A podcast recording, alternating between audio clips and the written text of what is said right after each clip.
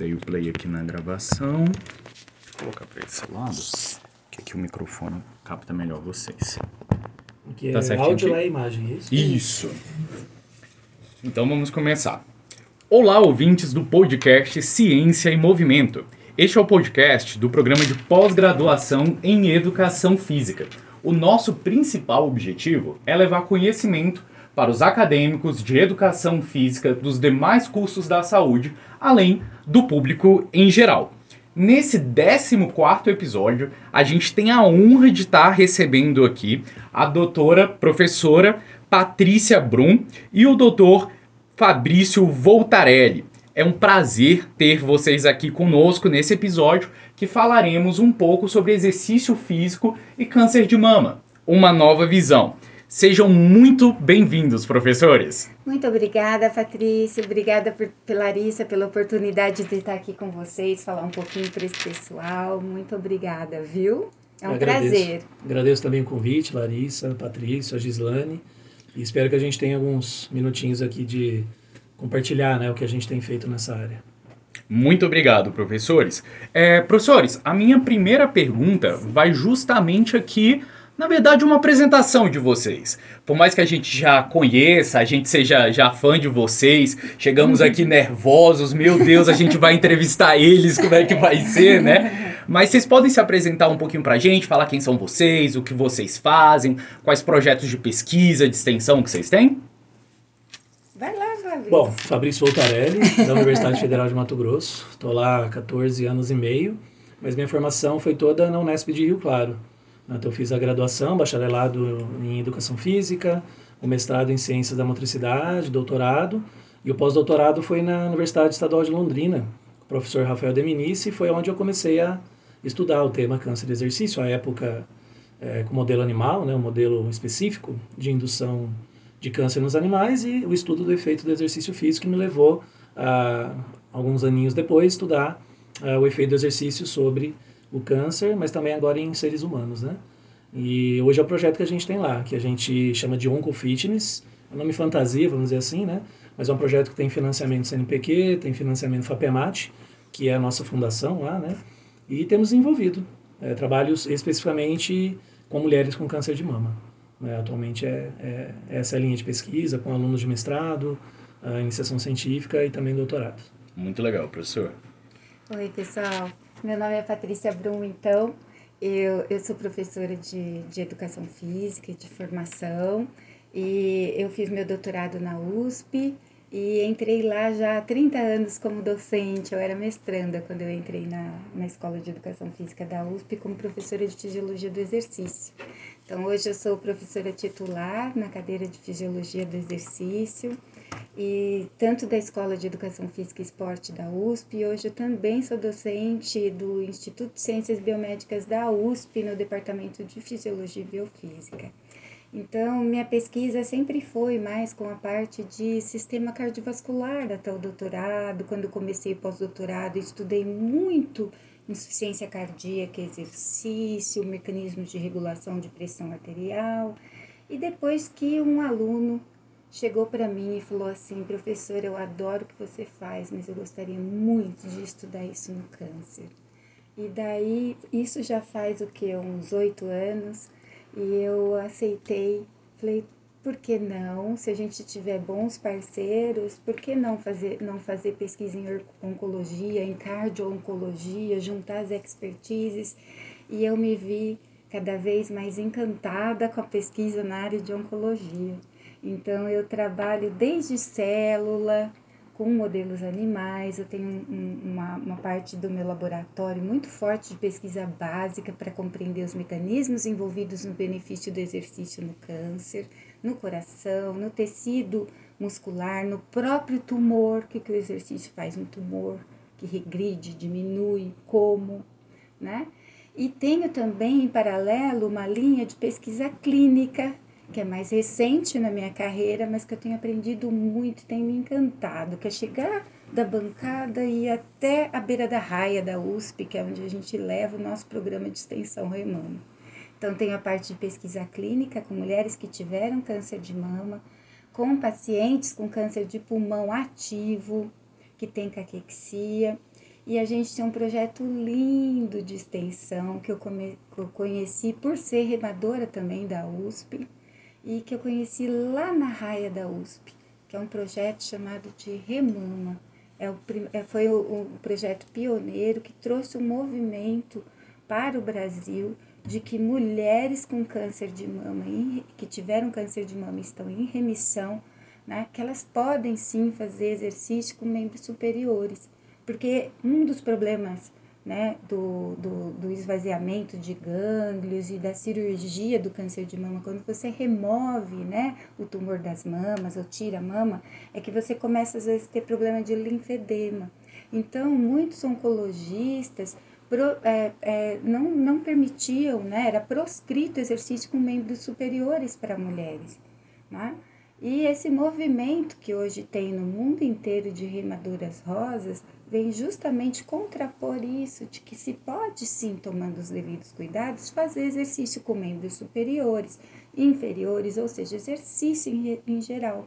E na pandemia a gente iniciou também um condicionamento físico remoto, que se chama Oncofit também, nome fantasia, né? E daí é muito legal porque daí a gente tem é, alunos que podem participar e pessoas que podem participar de diferentes locais tá bom? Mas a gente tem essa parceria na extensão é, entre a Universidade de São Paulo, dentro da Universidade de São Paulo, Instituto do Câncer do Estado de São Paulo, o CPUSP, a RAIA e a gente na Escola de Educação Física no ICB.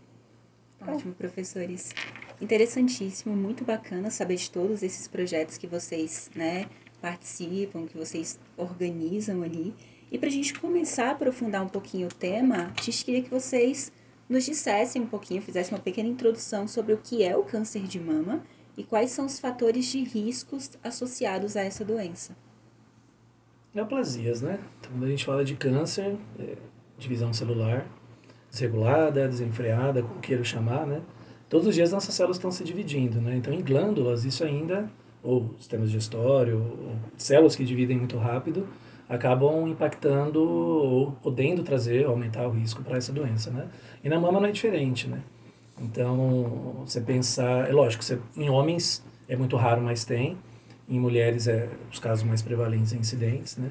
Então, na verdade, o câncer de mama é uma neoplasia, uma divisão celular, células que eram para morrer por apoptose recebem o sinal né, que é a morte celular programada e isso não acontece, e as células começam a, a se dividir é, sem precisar se dividir. Não era para elas se dividirem, né? E aí isso pode gerar uma, um pequeno tumor, um pequena, pequeno tecido que, a priori, no começo pode ser benigno, e aí começam né, aquelas campanhas do toque, os exames, a mulher procura muito mais o, o médico para cuidar disso do que os homens, por exemplo, né? E aí desde o primeiro nódulo algum, algum sinal, se investiga para saber realmente o que, que tem ali. Pode ser um cisto, ou pode ser um tumor benigno, ou pode ser uma coisa mais séria. Né? E a partir disso tem o diagnóstico, eles acabam pedindo uma biópsia, vão olhar para aquelas células e vão entender o que está acontecendo, né? E, então, o câncer de mama, assim como os outros, é uma doença e com, a, com essa característica. E o grande X da questão no câncer de mama é que não... É, como eu trabalho muito com, essa, com esse tipo de paciente, né, e a gente conversa com ela, são os diferentes tipos de mutação. Então, o câncer, na verdade, é uma doença é prioritariamente genética, tem fator hereditário, mas ela é muito mais relacionada à genética e ao ambiente, que depois a gente vai falar sobre os fatores de risco. E aí as mutações, né? Então tem mutações diferentes para cada tipo de câncer de mama e isso vai impactar no tratamento, vai impactar na recuperação, na sequência de tratamento, se é primeiro radioquímio, depois cirurgia, se é cirurgia primeiro, né? Então tem algumas particularidades. E a partir disso eles olham também para a agressividade daquele tumor e faz estadiamento para entender. Então, quanto mais próximo do 4, pior, né? Então, a gente tem de 1, 2, 3, o 3 se divide, tem até umas classificações maiores, e, e a partir disso começa o tratamento. Então, por isso que o, a descoberta precoce e entender o que está acontecendo é extremamente benéfico, né? E fatores de risco, inclusive eu estive num evento esse final de semana só de médicos, eu, só da educação física, né? Então isso foi bastante discutido também para ovário, não só câncer de mama, né? Então, não ter filho, por exemplo, no caso uhum. das mulheres, né? Eu achei que chamou muita atenção, porque a mulher foi feita. Até a mulher falou: olha, isso não é machismo, não é feminismo nem nada, mas quando a mulher tem um filho, ela fecha o ciclo da mama. Enquanto ela não tem, Lógico, tem alguns fatores que protegem, que é o uso de anticoncepcionais e o estilo de vida e tudo mais. Então, é, é, esse é um dos primeiros fatores de risco, né, que é não ter tido filho por conta da ação hormonal, né, o desbalanço ali entre estrogênio e progesterona, né? Tanto é que os anticoncepcionais, eles não são, não é, estro, não é estrogênio, é progesterona ou combinado que uhum. consegue fazer com que né, o, o, fator de risco diminua. Mas para o que a gente estuda, é estilo de vida. Então você vai ver lá que as nossas pacientes comiam mal, não faziam exercício, estresse, né? Temos uma paciente lá, por exemplo, que, nossa, eu não sei como que eu fui ter a doença, sempre fiz tudo certinho, aí você vai descobrir que ela era dona de academia, não dava, não, não, não tinha tempo para os filhos, ia dormir 11 horas da noite, só trabalhava. E se ela já tem um fator genético ali, só esperando uh, uma mutação não corrigida, né, dali para frente as coisas podem acontecer, né? Uhum. Então, assim, é, é complexo quando a gente vai falar de, de câncer, né? Mas, e hoje a gente está defendendo o sedentarismo como um dos grandes fatores de risco, lógico, tem todos os outros, né? Então, assim, resumidamente é, é isso, né? A Patrícia com certeza vai complementar. Então, é, uma, o, o Fabrício já falou bastante coisa, então, assim, é, câncer é um conjunto de 100, mais de 100 doenças, onde você tem uma proliferação sustentada de uma célula que ela vai se, se tornando anormal, são mutações, né? São mutações que, que não são corrigidas. Um dos fatores de risco, por exemplo, para o aumento dessas mutações para que elas ocorram é a idade. Por que, que a gente faz mamografia a partir dos 40 anos? Porque o fator de risco idade aumenta bastante a incidência de câncer de mama em mulheres após 40 anos, uhum. né? Então, e também menopausa, tudo isso. Então, é, um dos fatores de risco é a idade, né? Esse é um fator de risco. É, outro fator de risco que você tem também, que é importante, é ganho de massa corpórea, entendeu? E isso também acontece com a menopausa, as mulheres ganham muita massa corpórea. Então, eu, eu até gosto de contar uma história, por exemplo, história não, é, é verdade. Por exemplo, na, na, quando nós tivemos a pandemia, as nossas mulheres que eram fisicamente ativas, que faziam lá o programa do Remama, iam remar duas vezes por semana na raia da USP, né? Elas tiveram que ficar confinadas em casa. Daí no começo, o que a gente fazia com elas? A gente conversava com elas e mandava vídeos de alongamento, de atividades que elas poderiam fazer dentro de casa. E daí elas tiravam foto animadas no começo. Depois foi diminuindo, diminuindo, e a gente postava e ficava até constrangido, ninguém respondia. Daí a gente fez uma pesquisa de survey. Então a gente começou a passar na, na pandemia, nós fizemos uma pesquisa de levantamento. Logo depois de julho, a gente começou a coletar dados em, agosto dos questionários, que foi a primeira wave grande que teve uhum. uma onda de Covid, né? Com uma mortalidade muito grande, isso no, em 2020. E a gente viu o quê? né? Até indo de encontro ao que o Fabrício falou. Primeiro, que as mulheres ficaram mais sedentárias. Então, elas passavam muitas horas sentadas, sem fazer muita coisa. Então, aumentou muito. Então, aquelas que eram ativas, 90% estava fazendo muito pouco ou quase nada. E elas, elas ganharam peso, né, massa corpórea, entre 1 e 15 quilos em seis meses. Nossa. Ou seja, dois fatores de risco muito importantes uhum. para recidiva de câncer e para doença cardiovascular, que também acaba sendo, às vezes, até mais uma morbimortalidade muito maior por doença cardiovascular nessas mulheres do que a própria recidiva do câncer. Então, são fatores de risco mesmo: estresse, má alimentação, inatividade física, sedentarismo, massa corpórea, idade. Tá? E a massa corpórea a gente entende como obesidade, né? Porque é. é. junto com a obesidade vem a diminuição da massa magra, né? A obesidade uhum. sarcopênica. É. Então, essas mulheres têm apresentado muitos problemas relacionados a isso. A doença, o câncer, às vezes curado, aquela coisa dos 5, 10 anos, mas aí elas começam a apresentar outros, elas não eram hipertensas, se tornaram. Sim. Aí entram na, na, na, no tratamento para esse tipo de coisa. E aí elas reclusas, porque tem receio. Até vi que é uma próxima pauta também para a gente falar disso, mas receio de fazer exercício sem entender que aquilo, na verdade, está levando ela para o buraco, pode ser.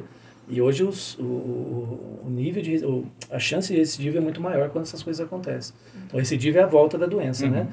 Que normalmente, infelizmente, quando há uma, uma recidiva, ele volta sempre um pouco mais forte ou muito mais forte, porque ele já aprendeu como o nosso sistema imune lida com aquilo lá e ele dribla. Então você tem. O tumor tem uma coisa muito perigosa que é o tal do, da evasão, né? Evasão do sistema imune. A ele pega vias. A professora Patrícia trouxe no comecinho da fala dela ah, uma preocupação, né? Em relação à prescrição do exercício físico para mulheres com câncer de mama. E vocês dois trabalham com a prescrição do exercício. Uhum. Então a gente quer saber um pouquinho como que é feita a prescrição desse exercício, se mulheres em todos os estágios do câncer de mama podem realizar ou se existe alguma limitação. Eu posso falar para você do contínuo do câncer em geral. Então, é, para dizer para vocês que o exercício ele é seguro em todas as fases do contínuo do câncer. Então, o que, que é o contínuo do câncer? Né? Você pode pensar na prevenção, ou seja, o que, que eu posso fazer para diminuir a incidência de câncer, né? Para mim, para ficar mais protegida e não ter câncer no futuro, ao diagnóstico, durante o tratamento e na sobrevida, que seja pós-tratamento. Então, durante todos esses estágios do contínuo do câncer, você pode fazer exercício, se você tiver liberado pelo e tiver, né, com, com certeza você tem que estar liberado pelo, pelo uhum. seu médico, tá compensado, tá bem, né, não, não ter nenhum problema que, que, que, que seja proscrito exercício, né, alguma coisa, alguma leucopenia muito grave, alguma coisa que daí te coloque em risco. Mas você estando estável e sendo liberado para o médico, você pode fazer e é seguro ao longo de todo o contínuo do câncer, tá? É, eu vou falar, eu posso deixar depois o Fabrício falar um pouquinho até mais do que prescrição, mas, por exemplo, eu posso te dizer que diferente da área de cardiologia, que hoje você já sabe qual é o tipo de exercício, qual é a intensidade do exercício, até formas de fazer uh, melhor uso dessa intensidade, por exemplo, se eu vou fazer um HIT, se eu não vou fazer HIT, que é aqueles intervalados uhum. de alta intensidade, ou como eu vou trabalhar, como que eu vou agregar o treinamento de força. Tudo isso é muito conhecido na área de cardiologia.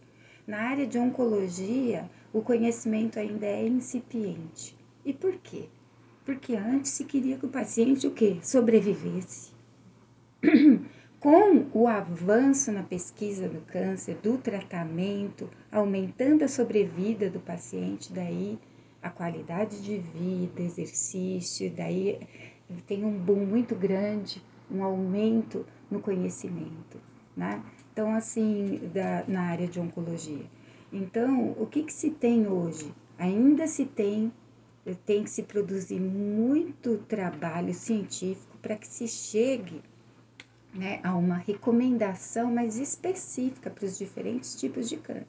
Então, hoje o que a gente tem, em geral, é que o paciente com câncer ou na sobrevida, sobrevivência do câncer, ele deve seguir, por exemplo, o que é preconizado pela Organização Mundial de Saúde, né? Que é fazer lá de 150 a 300 né, minutos de exercício na semana, que pode ser fracionado, tá ok?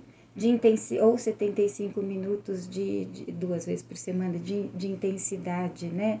É, mais é, moderada, vigorosa. E, e daí é, é isso que se tem. E que, e que também se sabe na literatura é que você também pode fazer e deve fazer exercícios de força, porque, por exemplo, se você, você tem o problema também de perda óssea, você tem exercícios para core, equilíbrio, que também são muito importantes para você também evitar quedas, né? E tem neuropatias, então, exercícios que, que são para minimizar até os efeitos adversos do próprio tratamento antineoplásico da paciente. O que não se tem ainda na literatura é aquele, aquele, aquela prescrição tão assim de intensidade super que se tem na cardiologia, na oncologia não se tem. Uhum. E eu tenho a, a assim a a felicidade de participar dos dois primeiros guias brasileiros com relação à recomendação de atividade física para prevenção e para diminuição de mortalidade. E agora, esse mês de novembro, nós vamos ter o segundo guia brasileiro de, de atividade física em efeitos adversos do tratamento do câncer. Nossa, o que, que é legal. bom? Treinamento aeróbico, treinamento de força, para dor, para fadiga, para cardiotoxicidade, para neuropatia e vários outros, função sexual, cognição, tudo isso a gente tá, fez, fez um trabalho em cima da literatura para falar o que, que é mais recomendado tá? Agora, em partes específicas, assim, eu vou deixar o Fabrício falar um pouquinho mais de como trabalhar com uma mulher, por exemplo, que teve câncer de mama. Depois eu posso voltar de novo e falar Ela mais falou praticamente coisa. o que é mais importante, né? Que é a questão do incipiente, as coisas realmente não... Você não tem um padrão, elas chegam pra gente... E o que eu costumo dizer é, é, é no começo é o que elas gostam. Se elas uhum. gostam de musculação, a gente tenta fazer acontecer. Se elas gostam do aeróbio, se elas gostam do combinado, a gente tenta fazer acontecer. Mas duas coisas que, que a Patrícia citou são muito importantes. O primeiro, acho que não foi agora, foi antes, o linfedema. E o outro, a neuropatia periférica. É muito complicado. A gente tem duas pacientes, por exemplo, que apresentam neuropatia periférica ou apresentavam, tá? Depois eu vou falar por quê. Elas não conseguiam fazer esteira. Elas não conseguiam caminhar porque a região do pé fica muito sensível à dor. Então elas começaram a priorizar a musculação. Uhum. E aí a gente foi atrás, conversando com pessoas e tal. Tanto é que uma delas ficou tão boa de prancha que a gente tem feito competições de prancha. Então, melhor, e, e, essas mulheres melhoraram demais a composição corporal. Perderam 5 quilos de, de massa gorda e ganharam 3 quilos de massa magra. Pra vocês terem uma ideia, isso em bioimpedância, né? Uhum. A gente tem estudado muito músculo para entender o papel do músculo na, nas melhoras, né? E como elas vão diretamente com o nosso projeto, eu esqueci de falar no começo, ele tem uma parceria com o Hospital do Câncer lá do Mato Grosso, que é o maior do estado, e que atende mais pessoas na, naquela região, região norte. Uhum. Então, porque como é um hospital, ela é quase um, uma ONG, mas também tem ajuda de governo, mas não necessariamente é o, o, prioritário. Então, o fluxo é muito grande, né? E aí temos lá os médicos que fizeram essa parceria com a gente e que acabaram encaminhando essas pacientes, né? Para fazer o trabalho, né? Só para eu complementar lá no início. Então, a prescrição, quando a gente pensa, olha, o que, que nós vamos fazer com elas? nós, hoje, baseado em quase dois meses que a gente está treinando elas lá, que teve uma familiarização, a gente tem acreditado bastante no combinado. Então, o efeito do aeróbio para manter uh, essas características relacionadas ao cardio, que tem boa parte dos remédios que, ela usa, que elas usam criam ou geram cardiotoxicidade. Uhum. Não tem como. A quimioterapia é, com antraciclina, né, que são os principais ali fármacos utilizados, detonam. Né? E a musculação, o exercício existido, para tentar pelo menos manter a massa magra delas por um período, até mesmo ganhar. Né? Uhum. E, por incrível que pareça, tiveram algumas mulheres lá que apresentaram um ganho de força pelos testes. Né? Então, é o que a, que a Paty falou, não tem um, um olha, o que, que você tem que fazer para cada uma delas, né? Embora a gente está chegando num denominador comum, é combinar os exercícios. Uhum. E baseia-se muito no que elas... Porque se elas faltam um dia, é, depois eu vou explicar melhor isso, era membros inferiores que era o, o, o objetivo do dia. Uhum. E elas não foram na segunda, na quarta elas retomam aquilo ali para a gente tentar equalizar, né? Mas não tem uma... A gente não se prende muito à intensidade. É, é, é dia a dia, olhando, a gente tem um aplicativo para ir acompanhando e tentar manter elas pelo menos três vezes por semana, dentro de uma frequência, dentro de um volume e controlando a intensidade para entender o que está acontecendo. A gente faz um, um, uma bateria de avaliações físicas por mês para entender como está isso. Então, a uhum. primeira eh, foi um susto, porque elas, é quanto a, a máxima que a gente tem no treinamento esportivo, quanto menos treinado, mais treinável. Então, tudo melhorou. Na segunda avaliação, elas já deram uma estabilizada. Na terceira, elas ganharam só um pouquinho. Uhum. E elas ficaram preocupadas com isso. Ah, será que a uhum. intensidade, será... Então a gente teve que fazer uma mini palestrinha para elas ali com os alunos para explicar, olha, o organismo ele funciona assim, vocês não estão fazendo nada. Vocês não estavam subindo uma escada, não estavam deixando de trabalhar. E agora vocês e, e elas relatam isso para os médicos. E eles passam para nós, porque eu tenho um grupo com elas no WhatsApp, uhum. que é uma loucura, e um grupo com os médicos. E aí quando elas vão para consulta, porque o hospital é aqui, onde elas treinam em frente ao hospital. E aí elas ah, mandam um print, conversa e eles dão um feedback para a gente. Legal. Então, dores diminuíram em quase 100% das pacientes, né? E uma coisa que elas relatam sempre é, ah, tô me amando mais, tô com autoestima, tô, mudei a minha roupa. na minha opinião, isso interfere também no, na disposição para o treinamento. E aí a gente. Só que não existe ainda qual intensidade, uhum. embora a gente esteja controlando. Então, ao final disso, talvez a gente já tenha dados mais interessantes. Olha, para esse grupo aqui, isso causou isso de efeito, ou isso de efeito. O remédio mudou, eu não estou tendo mais problema é, de picos hipertensivos, como tinha antes. Né? Então, é, eu acho que se vocês fizerem uma busca agora, vocês vão ver que no último dez, nos últimos 10 anos, isso, a pesquisa nessa área, principalmente mama e próstata, aumentou demais. Uhum. Você pega o PubMed, ele vem assim, ó. Aí 2003 para frente ele faz assim, ó. E aí 2020 deu uma queda, né? Por conta da pandemia, uhum. que todo mundo foi estudar Covid. Então, 10 anos para a ciência e para entender isso que a gente está falando aqui é pouquíssimo, né? Então, assim, uma coisa eu tenho certeza. Controlando tudo isso é seguro. E se elas realmente se engajarem, é benéfico. Tá? Então, lógico, é o que como a Patrícia falou, depende, né? É o contínuo, ele vai ter gente que vai estar acamada. E aí, como é que faz? Uhum. Mas você tem que fazer o mínimo, pelo menos, para tentar fazer com que elas não, não, não venham a, a perder muita massa magra, porque aí vai aumentar o tempo de leito, é, refra, vai ser refratário para tratamento de caquexia, e aí, e aí entra numa fase que você, não, não, às vezes, entra no paliativo, dependendo do tipo. Uhum. Então, é, só que estou falando do câncer de mama, que é, é a minha experiência. Sim. A Patrícia até está no câncer de pulmão também, né? Que é uma, uma coisa mais complicada. Mas hoje, estudando há tanto tempo rato e humano, a gente. No ratinho, então, você vê. Ele faz exercício, não faz química, não faz rádio, faz nada, o tumor diminui de tamanho em relação àqueles que não fazem. Aí você vai entender as vias né, relacionadas ao tumor, relacionado ao músculo, você vê que eles têm, a gente chama de crosstalk, que eles conversam, né? Uhum. Então por que no humano isso não vai acontecer também? Né? Então essa é a principal ideia. É, professores, a gente é, tem agora uma surgiu assim no exercício físico, a gente sempre tem uma grande dificuldade também, o pessoal da nutrição, quanto à aderência. Então é muito difícil manter a aderência ao exercício. Nessa população, vocês conseguem verificar uma maior facilidade? Também há essa dificuldade, a professora Patrícia estava citando ali do, do estudo, e também a, quanto a benefícios que o, que o exercício em si traz. Porque tem muita gente que vai estar de casa. É, ali vai ter um, um parente que está ali sedentário e descobriu um câncer, como convencer essas pessoas, mostrar quais benefícios que o exercício pode ter. Vocês podem citar alguns também para gente? Posso, posso sim. Posso começar? Claro. então tá. Então, é, esse é um, é um problema que a gente tem. Não só com câncer de mama, mas em geral com exercício. Sempre que eu, que eu vou, vou dar palestra, né, principalmente quando não há a, a audiência não, é profe, não são professores de educação física, nem alunos de educação física, está todo mundo misturado. Primeira coisa que eu pergunto é: quem acha que exercício é importante para a saúde? Todo mundo levanta a mão. Daí eu pergunto em seguida: quem faz? 30%. É. Menos da metade, né? Eu é. dei uma palestra semana passada na fundação da USP e foi bem assim, uns 20% só faziam. Então é um problema de, com relação à atividade física em geral. Por isso que a gente tem tanto trabalho, né? Pensando em adesão, aderência, sensibilização, facilitadores e barreiras para atividade física, porque realmente até uma cidade mais amigável, convidativa para atividade física, né? É, também ajuda.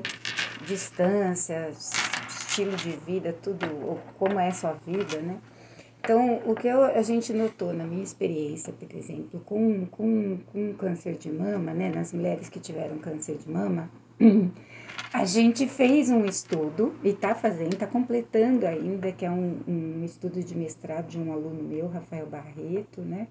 E que a gente estava querendo ver a importância de se agregar o que se pede, por exemplo, quando eles saem, as, as mulheres saem do hospital, da reabilitação, elas levam consigo as normas da, da, o que, que a OMS recomenda e como fazer uma cartilha de atividade física para elas e um incentivo, né?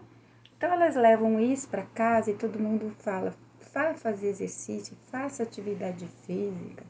Daí as pessoas vão embora para casa. Então, o que a gente fez foi estar tá fazendo, né? Acabamos a coleta de dados, eu até vou dar um spoiler aqui do que a gente encontrou, mas assim, a gente acompanhava essas, essas, essas mulheres, então uma parte das mulheres realmente pegava a cartilha e era sorteada para ir para casa, um estudo randomizado, né, prospectivo. E a outra, além da cartilha, a gente também fazia uma intervenção em grupo, que é a canoagem, né, em, em, em barcos coletivos. E, e daí o que, que a gente observou, né? Que ah, as mulheres que iam para casa, elas aderiam bem no início, então, de 15 em 15 dias a gente fazia por telefone, né, um, um, uma, uma, uma entrevista para ver, passar para elas, né, uma intervenção para ver o que, que elas fizeram e orientava, incentivava e fazia um levantamento do que elas faziam. Na metade para frente foi um acompanhamento de 16, de, de 16 semanas, né? Uhum. É, a gente notou que elas paravam até, algumas pararam de responder o telefone. Nossa. Isso porque elas combinavam, a gente faz uma. uma e, e, e, elas paravam, entendeu? Porque tinham vergonha de atender porque não tinham feito aquilo hum. que estava assim. Então, esse, isso é da nossa cultura, né? Uhum. Elas começaram a. Então, assim, as mulheres. E as respondentes que continuavam atendendo o telefone, você via que elas diminuíam muito a atividade física. Já as mulheres que tinham essa intervenção em grupo, é muito interessante elas, é, o fato delas estarem lá fazendo duas vezes por semana, também fazia com que em casa elas ficassem muito mais ativas e adotassem uma mudança de estilo de vida. Isso a gente viu com a acelerometria e com esses questionários uhum. que a gente vê. E viu também, fizemos testes físicos, testes de potência aeróbia, questionários, e daí vê uma grande diferença entre essas duas mostrando que também o fato do, de você ter uma supervisão é muito importante, sabe? Uma supervisão de um profissional. E estar tá com outras mulheres também que passaram pelo mesmo problema, isso também facilita bastante a adesão ao exercício. Eu tenho um aluno de doutorado agora, o, o, o, Fabrício é, é parceiro. Ele é aqui de Brasília mesmo é, então, é, o Jean, eu até ia falar para vocês convidar, é, convid, é, que convidassem ele, ele trabalha aqui né, no, no, no, Ministério, faz doutorado comigo também. O Jean é uma, uma pessoa muito, já trabalhou com adesão e aderência, e a gente vai fazer um trabalho nacional, inclusive junto aqui é, em Brasília também, e a gente quer pegar diferentes regiões do Brasil, pelo menos um, um grande hospital, e a gente quer ver as barreiras e facilitadores para atividade física em todas as regiões do Brasil, para que a gente possa ser mais propositivo e ver o que, que mais funciona para melhorar a adesão. Uhum. Adesão e aderência à, à, à, proposta né, que a gente tem.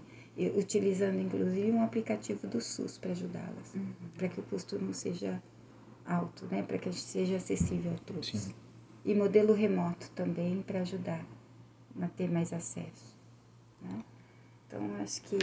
Esse projeto vai ser bem legal. Então, o nosso hospital uhum. vai participar, né?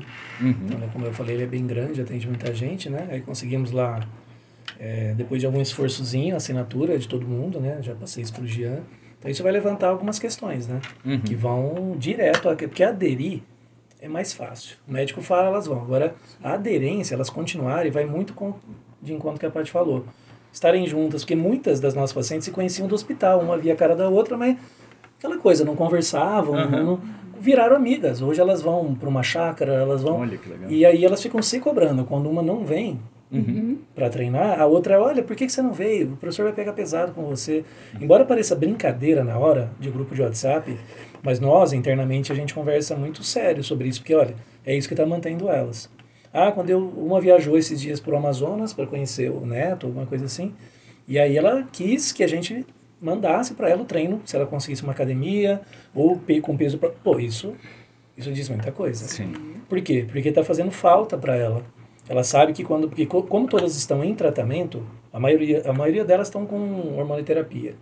Né, que tem lá o tamoxifeno, tem outros tipos de tratamento também, e, e o tamoxifeno ele gera muitas dores, muitas dores. E elas você vê, o exercício, o fato dele estar na vida delas, e elas fazem lá, elas como uma ou duas, uma semana e meia sem fazer, alguns efeitos colaterais adversos começam a voltar. Uhum. Então elas começam a perceber que elas têm que fazer, e para mim isso tem um ponto fundamental. Até falei nesse evento no final de semana, porque eles queriam que eu falasse de atividade física e câncer. Eu falei, não, a gente tem que começar a falar de exercício. A atividade física pode ser passear com o cachorro, Uhum. não é? Agora, exercício físico é um pouco mais sério, ele é programado, e vai na, na história da intensidade.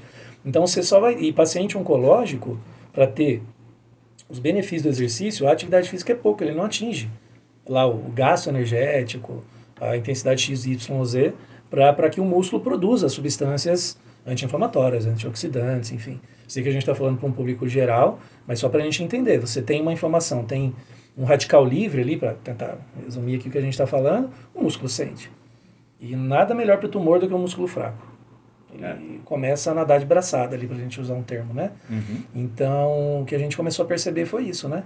E agora, com esse projeto maior, quando a gente conseguir levantar isso, vai ser de, desse hospital que atende um monte de gente, a gente vai começar a entender por quê.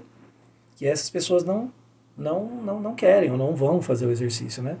Porque, e eu tenho, às vezes, um pouco de receio de falar, mas o exercício, enquanto elas não entenderem que é um tratamento igual, tão importante quanto os outros, ou um controle da doença, como queira, é, eu acho que vai ser mais complicado. É elas entenderem que, que aquilo é importante para elas. Mas ninguém melhor do que elas, né? Que se elas param de fazer, alguns problemas voltam, porque elas ainda estão com a doença. Enquanto elas estão treinando, fazendo, não tem, elas mesmas chegam à conclusão que elas têm que continuar, né?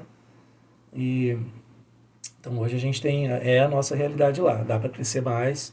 Eu ainda não tenho um projeto de extensão, ele é quase uma extensão e está ali, mas os resultados que a gente tem tido é, vão nesse sentido, sabe? Uhum. De falar, olha, se elas perceberem, elas vão convencer todo mundo.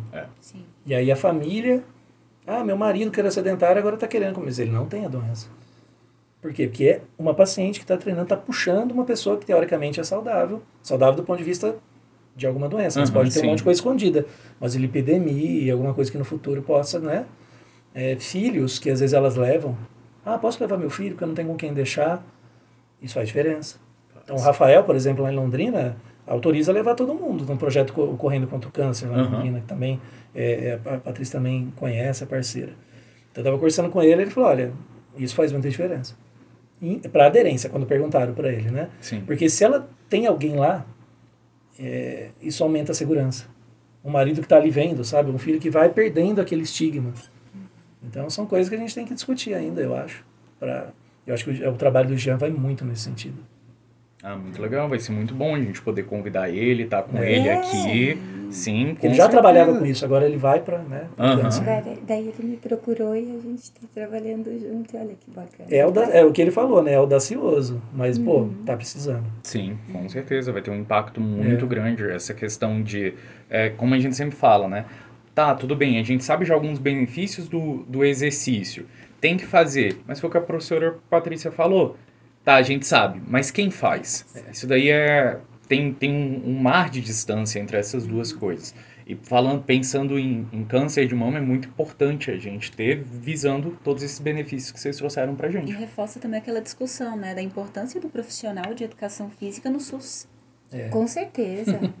É Muito ponto. importante. E eu acho que esse trabalho ajuda até nesse sentido, porque se mostrar isso vai, vai reforçar a importância de ter um profissional da saúde dentro dos hospitais, dentro dos postos de saúde, dos NAFs e, e, e assim por diante, né? Dos núcleos da família, de saúde da família, nas praças pra próximos. Entendeu? Processos seletivos, né? Concursos. Sim. Muito Sim. importante, gente, muito importante ter uma pessoa, né, como um profissional desse para promoção de saúde nesse país. Porque ele reabilita na fisioterapia, né? Boa parte. Só que Uhum. depois. Não- Aí ele vai pra não Copa, a Patrícia mantém- falou, ele pega um folheto, vai pra casa, E guarda o folheto dentro É. da gaveta. Isso. E não faz. não tem uma, É. um pós, né? Sim. Uhum. Isso é, uma- é para mim é o principal problema. Porque todas as nossas pacientes estavam nes- nessa aí. Ah, eu sei que é bom, mas por que que você não fazia? Aí os médicos que estão no projeto começaram a falar. Uhum. Aí eles começaram, aí foi ao contrário, eles procuraram, olha, todas as minhas pacientes que fazem o mínimo estão respondendo melhor ao tratamento, a gente precisa criar um projeto. Eu já estava meio desanimado na época, Aham, depois sim. da pandemia, quando fechou o hospital. Sim. E aí eu animei de novo porque eles animaram. Falei, bom, se os médicos estão é, indo para cima disso, vamos também, né? Uhum. Aí reuni É. uma equipezinha lá e fomos, foi isso. E ainda tem, tem, acho que é importante salientar, que, por exemplo, como os médicos é, lutam contra uma, uma, uma doença tão complicada, que cada caso é um caso diferente, então eles têm, têm né, e é, é normal que isso seja é, essa visão mais farmacológica e a preocupação com a sobrevida. Então, assim, sensibilizar os diferentes profissionais da saúde para o exercício físico, isso é muito importante. Uhum. Muito importante. Então, esse guia que eu estava me referindo é um guia que foi feito numa parceria do SBOC, que é a Sociedade Brasileira de Oncologia Clínica, para que o oncologista e outros profissionais de saúde do hospital têm que estar cientes de que exercício é bom.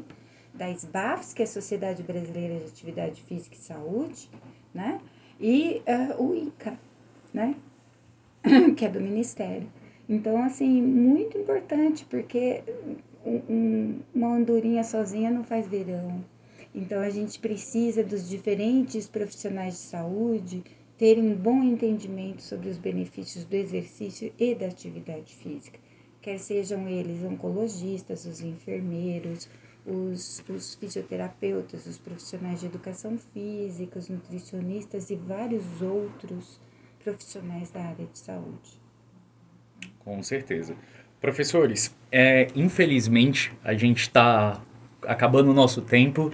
Eu garanto para vocês que eu e a Larissa e nossos ouvintes também gostariam de ficar horas ouvindo vocês falando. Uh, eu, particularmente, adorei a nossa entrevista Sim. aqui. E eu quero agradecer vocês pelo episódio de hoje. Foi excelente ter vocês aqui, ouvir vocês falando de algo com tamanha propriedade, com tanto conhecimento. Eu tenho certeza que o pessoal é, em casa vai adorar, tá bom? Então, com isso, a gente está encerrando nosso episódio de hoje. Eu gostaria de agradecer aqui novamente e que vocês se despedissem e deixassem uma mensagem final para os nossos ouvintes. Só mais uma coisinha. Uh, tenho certeza que alguns estudantes também se interessaram pelo tema que vocês estudam. Então, se vocês puderem deixar algum contato para que eles possam encontrar vocês, né? Pedir material ou até mesmo se interessarem pela linha de pesquisa e quiserem estudar com vocês. Eu, assim, tenho. Eu acho que o Instagram é muito forte nisso hoje, né? Então eu tenho um arroba onco.fitness, que é onde eu publico praticamente todas as coisas que a gente faz, fotos, artigos, participação nos lugares, né? Mas pode escrever no e-mail também, que é voltarelli.fa.gmail.com. Então, a gente está aberto lá para receber alunos, principalmente porque eu, no meu caso aqui, estou no Centro-Oeste, assim como o pessoal aqui da universidade, acho que a gente tem que se aproximar. Então isso é a nossa vinda aqui, né? É super importante, tem a história do Gian também. E é isso, acho que são os principais canais para a gente conversar. Tá? Não temos um site ainda, mas o Instagram funciona bem nisso daí. Acho que é tranquilo. É, eu queria começar com a mensagem. Eu acho que a mensagem que eu queria deixar para vocês e para como profissionais da área de saúde é assim, olha, o exercício ele muda a vida das pessoas. E isso faz muita diferença num paciente oncológico em qualquer, é, em qualquer estágio que ele esteja do contínuo do câncer. E nós somos profissionais da saúde que podem fazer e ajudar a transformar a vida dessas pessoas. Então, é, parabéns, profissional da saúde, quer seja que, que estejam aí profissionais de educação física, de fisioterapia, e todos os demais profissionais da saúde, a gente pode sim, com exercício, com atividade física, mudar a vida das pessoas para melhor. E se vocês quiserem saber um pouco mais do que a gente vem fazendo, eu tenho também um, um, um Oncofit, que o, que o Jean que, que administra, que é o arroba Oncofit com dois T's no final. A gente tem o Remama Dragão Rosa, que é o arroba Remama Dragão Rosa, que as mulheres remadoras publicam muito ali, é muito legal seguir. Eu tenho o meu Instagram, que também é o pessoal, que é o arroba Patrícia Chacur, C-H-A-K-U-R, tudo junto, minúsculo, que é o meu sobrenome do meio. E meu e-mail é pcbrum, último sobrenome, P de Patrícia, C de Chacur, Brum, B-R-U-M, arroba É isso, professores. Muito obrigada. A gente que agradece. Ótimo. Obrigada, meninos. Foi Obrigado. ótimo.